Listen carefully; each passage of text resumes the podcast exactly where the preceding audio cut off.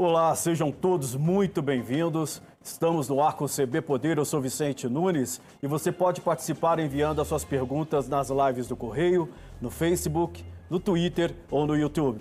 Lembrando que o programa é uma realização do Correio Brasiliense e da TV Brasília. Aqui no estúdio comigo, o secretário de Governo da Gestão de Ibanês Rosta, Rocha, desculpa, José Humberto Pires. Seja muito bem-vindo, secretário. É uma honra tê-lo aqui conosco. Muito obrigado. Muito obrigado, atenção. Vicente. Muito obrigado a todos aqui do Correio que me convidaram, né, do CB Poder.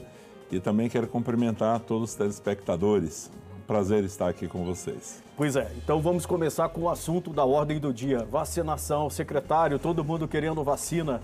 É. Como é que está essa programação? Vamos essa... conseguir cumprir os cronogramas previstos ou ainda depende do Ministério da Saúde? Essa situação da vacina é premente né, para todos nós que vivemos essa crise muito grande né, da pandemia mas o Distrito Federal tem feito um esforço muito grande no sentido de vacinar o máximo de pessoas possíveis, mas todos nós sabemos que realmente depende da programação é, do Ministério da Saúde, do Plano Nacional de Imunização e não depende somente da gente. As vacinas chegando, evidentemente, serão aplicadas. O senhor que tem um viés muito econômico, a gente tem visto tanto o ministro da Economia, Paulo Guedes, quanto o presidente do Banco Central, Roberto é, Campos Neto, dizendo que a vacinação é fundamental para a retomada da economia. Essa é a percepção também dentro do governo do Distrito Federal? Essa é a percepção, sim, mas o governo do Distrito Federal não poderia agir de outra maneira é, que não é, distinguisse a questão do desenvolvimento econômico da questão da vacina, porque senão nós ficamos somente numa pauta,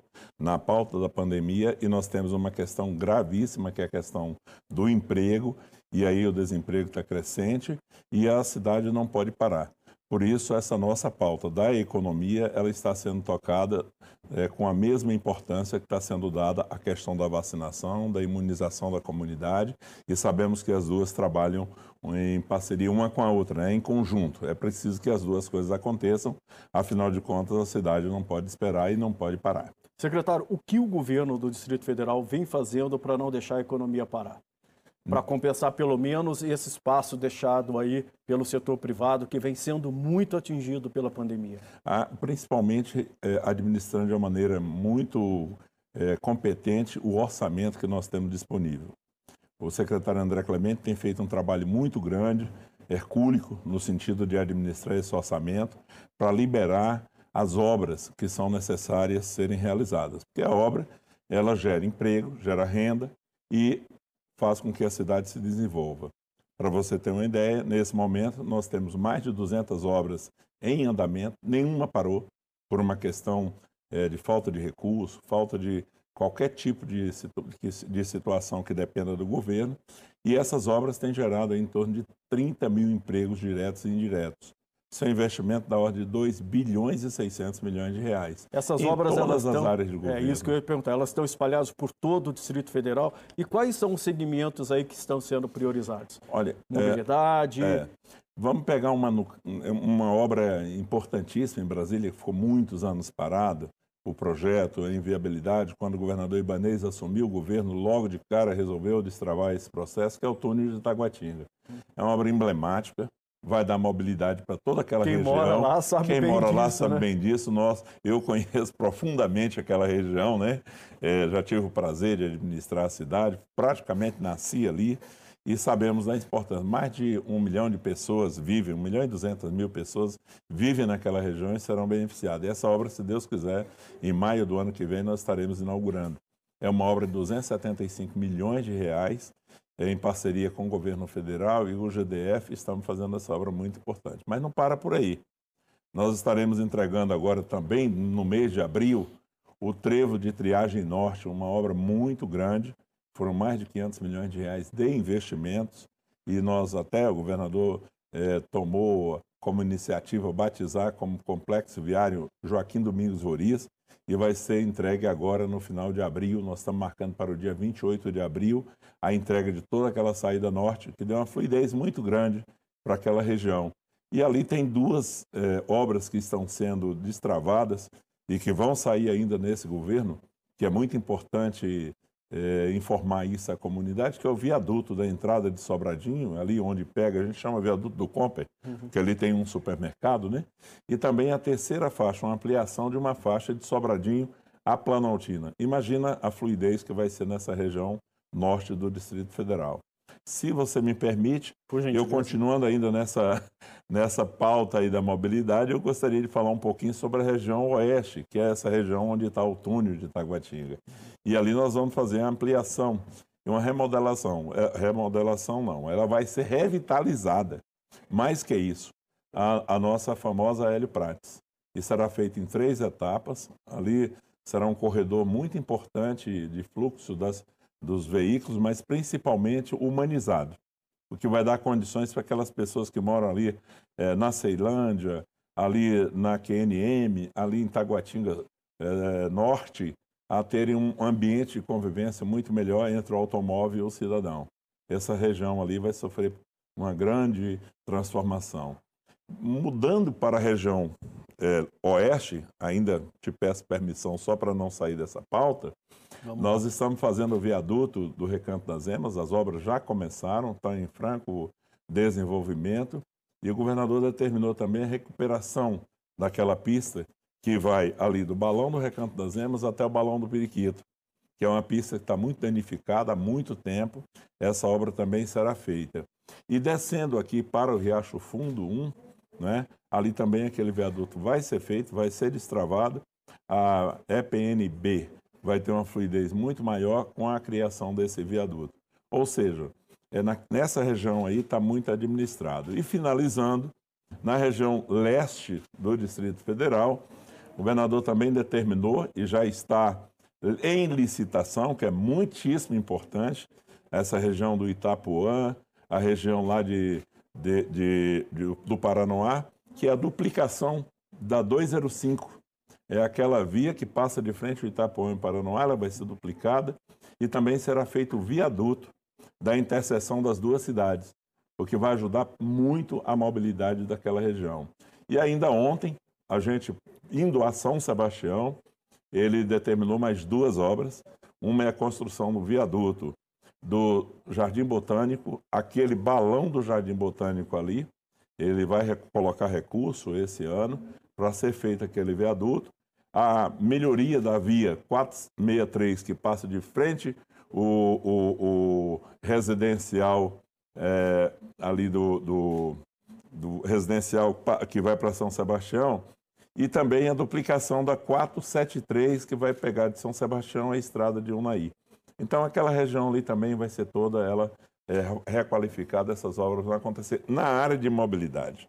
Esse dinheiro ele está vindo todo do, do caixa do GDF ou, como o senhor ressaltou, tem parceria com o governo federal? O, o, o túnel de Taguatinga tem recursos federais? Tem recursos federais, é, 200 milhões são do governo federal, 75 milhões são do GDF, e essas obras, algumas delas que eu acabei citando aqui, elas têm obras, têm emendas de deputados, emendas de, do, dos deputados da base, emendas dos deputados e senadores que fazem parte da base do governo, e também tem convênios com outras áreas de governo, é, do governo federal. Importante ressaltar que qualquer recurso que seja liberado para o, o governo do Distrito Federal, esse recurso ele sofre é, de imediato uma ação do governo no sentido de utilizá-lo só no bom sentido, né? Sim. O governador diz, e diz com muita propriedade, em 2020 nós empenhamos todas as emendas que vieram é, dos parlamentares é, do governo federal e liberamos também aqui dos parlamentares do Distrito Federal. Aqui não tem uma questão de quem é, o mais importante é fazer. Sim. E fazer e prestar Sim. esse serviço Tem que olhar para a população, né? Para a população. Que é a prioridade. Exatamente. É, do ponto de vista de PIB, do impacto econômico dessas obras, isso tem evitado que o PIB do Distrito Federal tenha um desempenho pior ou igual ao, da, ao da, do país no geral? Porque a gente viu ano passado uma queda de 4,1% do PIB. Como é que está a questão aí? O, recentemente, o secretário André Clemente apresentou essa, essa análise do PIB. O Distrito Federal foi um dos únicos, é, uma das únicas unidades da federação que teve um crescimento, apesar de, todas a, de toda a crise, porque nós contamos aqui com um empresariado muito consciente, muito investidor, tem um poder aquisitivo muito bom em Brasília. Todos sabem que essa crise da pandemia ela é passageira e nós estamos vendo aí muitas áreas eh, ainda acreditando que este ano essa crise passa e estamos mantendo, mantendo investimento. Pegar o caso da construção civil. Muito interessante. As licitações têm feito, a Terra Cap tem feito, todas elas têm tido sucesso e nós estamos vendo aí a quantidade de obras que estão sendo lançadas no Noroeste, em Samambaia, em várias áreas da cidade, que é uma forma que demonstrar que os empresários estão confiando, mas não só na área da construção civil. As atividades econômicas, de uma maneira geral, essas que são mais prejudicadas pela pandemia, nem tanto mas as demais estão em, em, franco desenvolvimento. Nessas que estão mais prejudicadas, mais debilitadas pela pandemia do novo coronavírus, o que, que o governo está fazendo para ajudar esses setores mais vulneráveis? Todas as áreas que foram mais impactadas, o governo teve uma linha de apoio, de ajuda, para que elas fossem menos impactadas. Ou na isenção de impostos ou na prorrogação desses impostos, cobrança um pouco mais para frente, e também a linha de crédito que foi aberta pelo é, eh, BRB para apoiar essas empresas. Só para você ter ideia, e todos que estão me ouvindo, somente nessa última linha de crédito que foi autorizada pelo governador e pelo banco, o banco lançou, já foi demandado mais de um bilhão de reais. Ou seja, você tem que trazer é, é, a visão de que a sobrevivência da empresa é a garantia de que nós não estamos é, desarranjando o sistema produtivo da cidade, não estamos é, desconstruindo. Nós temos que ter uma visão construtivista. E qual, qual é a forma? É ajudando as pessoas é, passarem por essa crise, que é uma crise temporária, e que quando passarmos, as empresas continuem na sua condição de abrir. Eu sou empresário, você sabe muito bem disso, todos sabem. Nós sabemos perfeitamente o que é ter que fechar uma empresa. É uma dor no coração Demitir, muito grande. Né? Demitir funcionário. Não tem coisa mais chata do mundo. A melhor coisa é quando você contrata, assina a carteira da pessoa. Isso é uma alegria imensa para todos, né? Mas, infelizmente, tem momento da vida que as decisões precisam ser tomadas. E nós sabemos perfeitamente, quando você perde uma empresa, você está desconstruindo a vida de uma família. A maioria das empresas do Brasil não é? Você sabe muito bem, 90% são empresas familiares. Então não é pequeno possível, porte. pequeno porte. E são grandes empregadoras. São né? grandes empregadoras. A maioria, é, é, o emprego no Brasil, ele realmente acontece na base da pirâmide. E essa base da pirâmide são das empresas pequenas. E nós precisamos ter sensibilidade em relação a isso. Inclusive, é, Vicente, você me permite, essas obras estão sendo feitas, por exemplo, na área da segurança, na área da educação, na área social, na área do esporte, da cultura, como vai acontecer agora, a inauguração dia 21 de abril do Museu de Arte de Brasília, o MAB, que estava parado há tantos anos. Todas essas obras foram recuperadas pelo governo e que está acontecendo são obras que o governador falou: olha, gente, corre atrás, realizam, porque nós estaremos dando emprego, estamos diminuindo esse impacto é, negativo né, na economia e dando condições para as pessoas viverem. E nem isso está sendo o suficiente, nós sabemos disso. A pobreza tem aumentado, a situação está muito grave, mas nós não podemos deixar de tem cuidar. setores que são considerados prioritários por vocês para poder estender a mão? Tem, tem setores prioritários sim. Por exemplo, essa cadeia da construção civil é uma cadeia que funciona muito bem, porque nós temos a, as empresas que atuam nessa área, e elas são muito bem organizadas. Mas, por exemplo, o comércio. A atividade do comércio é uma atividade do pequeno comércio que a pessoa depende daquele dia a dia ali e ela realmente precisa de ajuda. E, sobretudo, quem está na periferia. A periferia é composta de um monte de pequenos comerciantes. Essas pessoas dependem daquilo que estão fazendo. Daí a razão do governador Ibanez ter tomado a decisão, e acertada, de fazer o lockdown, segurar as atividades até onde foi possível e agora liberar as atividades para que elas possam funcionar em horários é, definidos para diminuir o impacto no trânsito, no transporte coletivo, mas não deixar a atividade totalmente parada, porque nós sabemos que o prejuízo é muito maior. Secretário, com relação às parcerias com o setor privado, como é que estão sendo encaminhados esses projetos? Vocês tinham várias coisas aí na lista, até a administração da rodoviária, certo?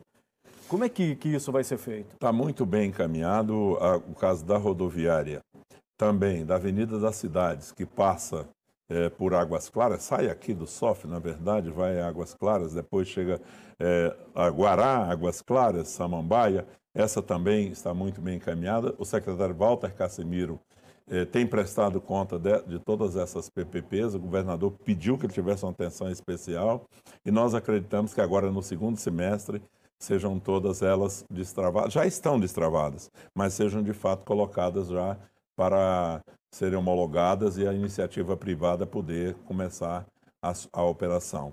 É muito importante isso. Eu vou lhe falar que esses temas, eles realmente para mim são apaixonantes, né? A gente é, nasceu praticamente dentro de uma atividade comercial e estamos contribuindo com o governo.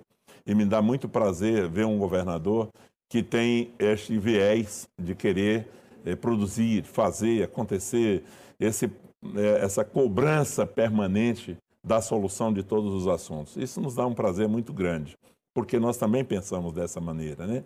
Então, ele dividiu muito bem. Ele retirou da Secretaria de, de, de, de, de PPP, a CEPS, né? de, de projetos especiais, essas PPPs que são mais complexas e encaminhou. Eles fizeram a modelação, mas encaminhou para as áreas fins terminarem o processo o que vai agilizar muito mais, porque eles conhecem a peculiaridade de cada uma das áreas.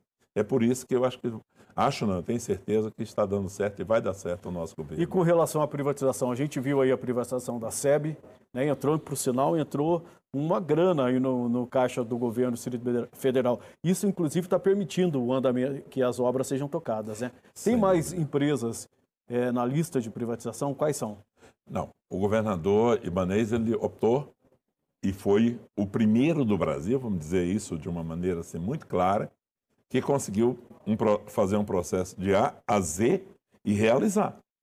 Não é? Começou dentro do governo dele, processo de privatização da SEB, terminou dentro do governo, está terminando dentro do governo dele, já terminou, já está com a iniciativa privada.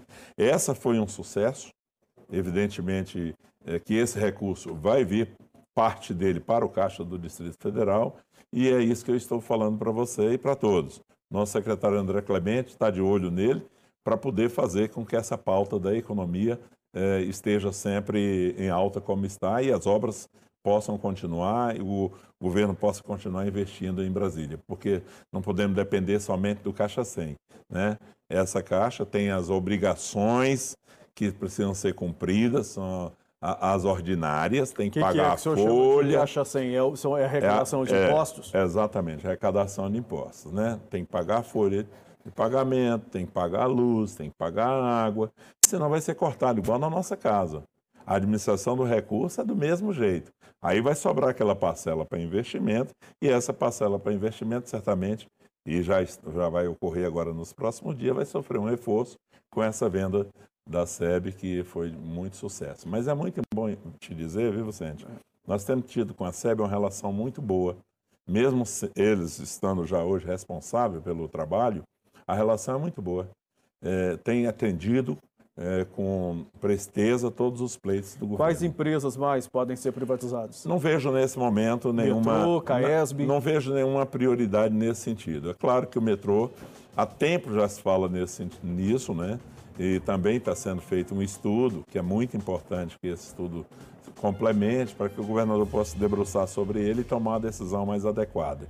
Caesb não é a ideia, é uma empresa que tem ido muito bem, está muito bem gerida. Felizmente saiu do vermelho, está no azul. Isso é muito importante e também está fazendo muitos investimentos em Brasília. A, a Caesb hoje, é, somente ela, tem mais de 600 milhões de reais em investimento na cidade que é muito importante para garantir água para todos nós. Que esse ano está muito bom, né? Tem chovido bem, estão cheios os reservatórios, mas nós temos que preparar a cidade para o futuro, né? Para o futuro. Secretário, eu vou pedir licença para o senhor um pois minutinho. Não. A gente vai fazer um breve intervalo. O CB Poder volta daqui a pouquinho. Hoje nós estamos recebendo aqui o secretário de Governo do Distrito Federal, José Humberto Pires. Fique aí, a gente volta já já.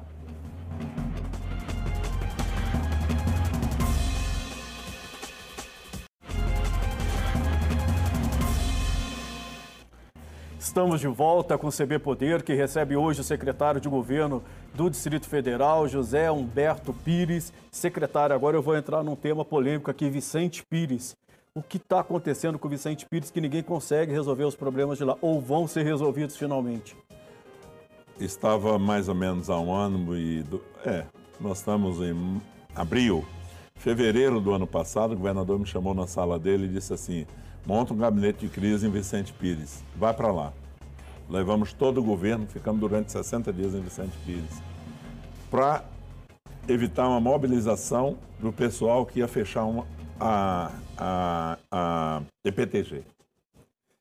E lá nós começamos a trabalhar e estamos com mais de 90% das obras que estavam licitadas prontas. A boa notícia: tudo que é remanescente dessas obras estão, estarão sendo licitadas nos próximos dias. Aliás, a licitação já foi colocada na praça, as empresas estão trabalhando e nós vamos homologar empresa, as empresas que ganharem para continuar as obras de Vicente Pires. Qual é o planejamento para a cidade? Ali eu digo sempre um desafio. Quem arrumou Vicente Pires, arruma qualquer coisa, né? É criar mobilidade, fazer toda a infraestrutura, colocar calçadas, para que as pessoas possam andar, porque você viu ali é muito difícil, essas muito. calçadas estão acontecendo. Criar um ambiente mais agradável, que os prédios ficaram muito acumulados uns em cima dos outros. Nós estamos também urbanizando a cidade nesse sentido. E principalmente a questão da mobilidade. E aí nós estamos fazendo uma ponte que vai ligar aquela região né, de Vicente Pires à colônia agrícola Samambaia, que vai dar uma, um fluidez muito grande, e também o pessoal que está na Rua 12 com o setor Jockey Club. A ponte do setor Jockey Club com a 12 nós já vamos inaugurar agora em maio. E a outra provavelmente em junho ou julho. Ou seja, Vicente Pires é o que foi licitado tem 90% pronto. O que está sendo licitado termina Vicente Pires. E aí nós teremos a cidade organizada com essa questão também Mas tem, da mobilidade. Está previsto a regularização também? É, recebi hoje uma notícia muito boa, estamos aguardando que o, o nosso, o nosso coronel Mauro, né, da SPU, já enviou ao gabinete do governador o, o, o convênio para que o governo do Distrito Federal e a União assinem no sentido da transferência das terras para o Distrito Federal. Aí vamos regularizar Vicente Pires. Imagina, uma cidade toda arrumada, toda regularizada, certamente servirá como exemplo para nós, Parniqueiras, para o Sol Nascente, para outras regiões do Distrito Federal. E falando, Vicente, em, em, em Sol Nascente, em Sol Nascente, o que é que está sendo feito em é, Sol Nascente? Sol Nascente, quando nós assumimos, o, o, governador assumiu o governo e nós pegamos essa responsabilidade de fazer essa coordenação dessa área, detectamos problemas nas obras de Sol Nascente. Aquilo que estava em condição de fazer foi feito, os contratos que não podiam prosperar foram cancelados e novas licitações foram feitas. Essas licitações também estão sendo homologadas e nós vamos com, completar as obras do Sol Nascente até final de 2022, porque essa é uma determinação do governador. Desde o início, ele resolveu olhar para o Sol Nascente de uma maneira diferente. Quando eu falo Sol Nascente, é Sol, sol Nascente e Pôr do Sol. Lá ele criou uma administração regional e pediu que nós implantássemos lá todos os equipamentos públicos terminasse as obras e trabalhasse na, na situação da regularização. Isso também vai caminhar muito bem. Secretário, a gente viu ontem cenas tristes de desocupação é, próximo ali ao CCBB, né, ao Centro Cultural Banco do Brasil. O que foi que aconteceu? Aquela área estava sendo atacada muito tempo por pessoas, se colocam como catadores e fazendo os seus barracos naquele local totalmente desapropriado. É uma área que está no centro de Brasília, não é passeio de regularização, ali não é para implantação de nenhum sistema habitacional. Então, nós resolvemos tomar a decisão. O governador falou: olha, tem que desocupar, tem que limpar a área, porque afinal de contas a cidade tem que ter ordem pública, ordem urbanística. A pessoa tem que ocupar aquilo que tem condições de ser é, é, o programa habitacional do governo. Não pode ir ocupando área pública tem que se inscrever na CODAB, tem que cumprir todos os, os critérios, entrar dentro de um programa de habilitação para poder receber a sua residência. Não pode sair invadindo as coisas. Então foi feito isso, Só que entraram na justiça, houve um grupo que entrou na justiça, impediu, conseguiu eliminar. É, nossa procuradoria tem sido muito eficiente, né? Rapidamente conseguiu derrubar, eliminar, dando condições para que a área fosse desocupada. Fizemos o trabalho lá ontem e a área está sendo toda limpa, organizada de novo, devolvendo à sociedade. Para onde essa, as pessoas que estão lá serão levadas? Olha, tiveram algumas pessoas, e não são muitas, que se enquadram dentro desse princípio que eu estava dizendo, da questão da habitação popular. A CODAB está cuidando desse tema e serão disponibilizadas a habitação para as pessoas que tiverem condições de atender esses critérios. As demais, oferecemos os abrigos que nós temos para que as pessoas possam ir, afinal de contas, são pessoas, precisam ter todo respeito e carinho, e a gente está tratando elas como pessoas, não é diferente. E aí, essas pessoas que optaram pelos abrigos estão sendo levadas para o abrigo. Aqueles que estavam ali apenas para ocupar um espaço, para depois conseguir uma autorização em algum lugar, evidentemente voltaram para suas casas, para seus domicílios, algum lugar onde eles viviam antes. O fato é que a área está desocupada, ainda resta lá um rescaldo que está sendo limpo, organizado. A gente vai deixar aquele pátio ali, aliás, aquela área toda limpinha, organizada. Tem alguma outra área que preocupa vocês também nesse contexto de, de ocupação ilegal e de ordem pública? O secretário Cristiano Mangueira, juntamente com o nosso grupo da, da Segurança Pública, do CIOB, tem feito um monitoramento permanente das invasões. Tem sido implacável. Que o governador não concorda. A orientação dele é que nós tenhamos uma cidade organizada, planejada e com os programas habitacionais funcionando para as pessoas terem condições de vida igual. Que tenha... Porque Brasília sempre foi conhecida né, por essa questão das invasões, né, terra sem lei. Terra sem lei. Isso não pode permanecer. Na não é capital é, da República, Não é assim que administra uma cidade. Não é assim que se planeja, que, se, que, que, que, que a cidade tem que ser tocada. Tem que ser tocada com responsabilidade. No passado, nós chegamos muito próximo de Brasília se transformar no Rio de Janeiro novamente. Né? Assim, novamente não, se transformar no Rio de Janeiro em relação à quantidade de invasões, etc. Foi feito um combate muito grande nesse sentido. Acho que a população entendeu. E agora, no governo ibanês, está sendo feito novamente dessa maneira. O que tem, qualquer foco que tem de invasão, nós estamos agindo imediatamente para não deixar prosperar. Inclusive, nós estamos contratando um sistema de monitoramento é, real time, que nós vamos saber do que está acontecendo em todo o quadrado, o quadrilátero do Distrito Federal na hora, o que vai permitir que essas ações sejam ainda mais rápidas e eficazes. Secretário, o senhor que está no coração do governo, como é acomodar os interesses políticos? Eu acho que Brasília é, tem uma característica muito interessante, né? porque aqui é um município, é um estado-município. Então nós temos aqui uma Câmara Legislativa e o governo do Distrito Federal que funciona também né, como prefeitura. Então as demandas elas chegam todo dia, toda hora. O deputado está muito perto da base dele e o governo está do lado do deputado. Então é, essa, essa simbiose, esse funcionamento, ele facilita a gestão da cidade eu entendo que facilita muito. E não, não temos tido dificuldade nesse sentido. Nós recebemos pleito de, todo, de, de todos os deputados, de toda a natureza, e é a cada momento um pleito diferente, tanto na área da infraestrutura, como na área da saúde, da educação, do transporte. E todos esses pleitos são encaminhados. A minha secretaria, a Secretaria de Governo, você sabe bem, ela funciona como articuladora do governo na parte interna, né? E também é, colabora é, é, fazendo a coordenação de vários programas. E isso tem sido uma convivência muito boa, muito harmoniosa. E a gente só pode agradecer aí a Câmara Legislativa do Distrito Federal pelo belo trabalho que tem feito e por essas ações colaborativas com o governo do Distrito Federal, principalmente na destinação de recursos para as nossas o que obras. O que o governo do Distrito Federal ganha tendo é, Flávia Arruda na Secretaria de Governo da Presidência da República e Anderson Torres no Ministério da Justiça. Ontem foi uma oportunidade ímpar né, que o governador teve de encontrar com o presidente Bolsonaro e ele eh, começou a, a, palavra dele eh, agradecendo e dizendo dessa importância. Imagina o Distrito Federal ter dois ministros de Estado né, eh, no governo Bolsonaro. O doutor Anderson foi nosso secretário de segurança aqui, não o conhecia, é, mas é, deixou uma marca muito importante.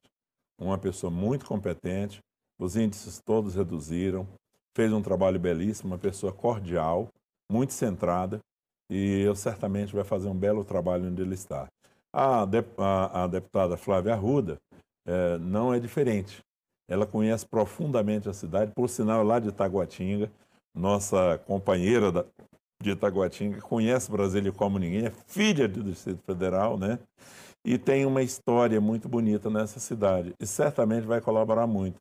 Ela foi muito competente na gestão é, do orçamento dessa comissão que ela assumiu, CMO, e como em tudo que faz, eu tenho certeza que o presidente Bolsonaro fez muito bem em colocar uma mulher ali naquele local, que vai tratar com tantas articulações no governo Bolsonaro. O senhor vai ser candidato em 2022? Essa pauta é uma pauta que sempre me procura. Eu digo sempre o seguinte: eu tenho uma atividade, eu tenho uma vida é, fora do governo.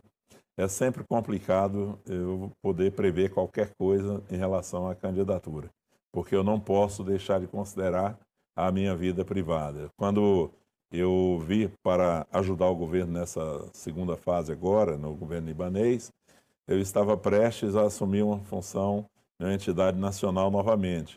E aí resolvi abrir mão exatamente para contribuir com o governo.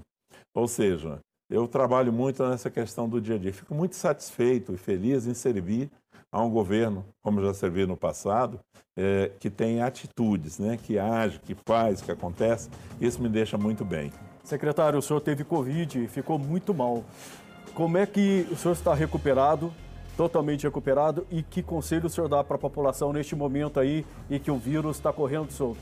Eu tive Covid é, no dia 16 de junho do ano passado. Dia 26 de junho, meu aniversário, eu estava internado. Eu consegui ter alta Dia 28, dia 29 eu estava em casa. Hoje fazem nove meses. Na 15 dias atrás, minha médica me liberou dos anticoagulantes. E eu ainda estou tomando remédio. Foi duro? Foi duro e eu digo, olha, se protejam. Essa doença não é brincadeira. Temos perdido muitos amigos e a gente vê cada dia mais somos impotentes diante de uma doença tão, mas tão, tão difícil como o Covid. Pois é, então vamos seguir as regras da saúde, né? Usar máscara. Muito importante. Álcool em gel e, e sobretudo, vacina, né, secretário? E, estava vendo hoje uma matéria muito interessante do infectologista e que vale a pena refletirmos sobre ela. A vacinação não é uma alforria. A vacinação é uma proteção. A primeira e a segunda dose. Enquanto não houver uma imunização de rebanho, 60%, 80% da população, todos que não foram vacinados ou que foram vacinados, ou que já tiveram Covid ou não tiveram Covid, têm que manter as regras. As regras são muito claras. É uso de máscara, é higienização das mãos, uso do álcool gel sempre e distanciamento social. social. Isso é infalível para conter a disseminação. Secretário, muito obrigado aqui pela sua presença no, CC, no CB Poder. Foi uma honra tê-lo conosco. Já está convidado para uma próxima. Muito obrigado. Muito obrigado, Vicente. Eu quem agradeço a oportunidade de estar com vocês. O CB Poder fica por aqui. Obrigado pela sua companhia. Se puder, fique em casa, use máscara e se cuidem. Tchau.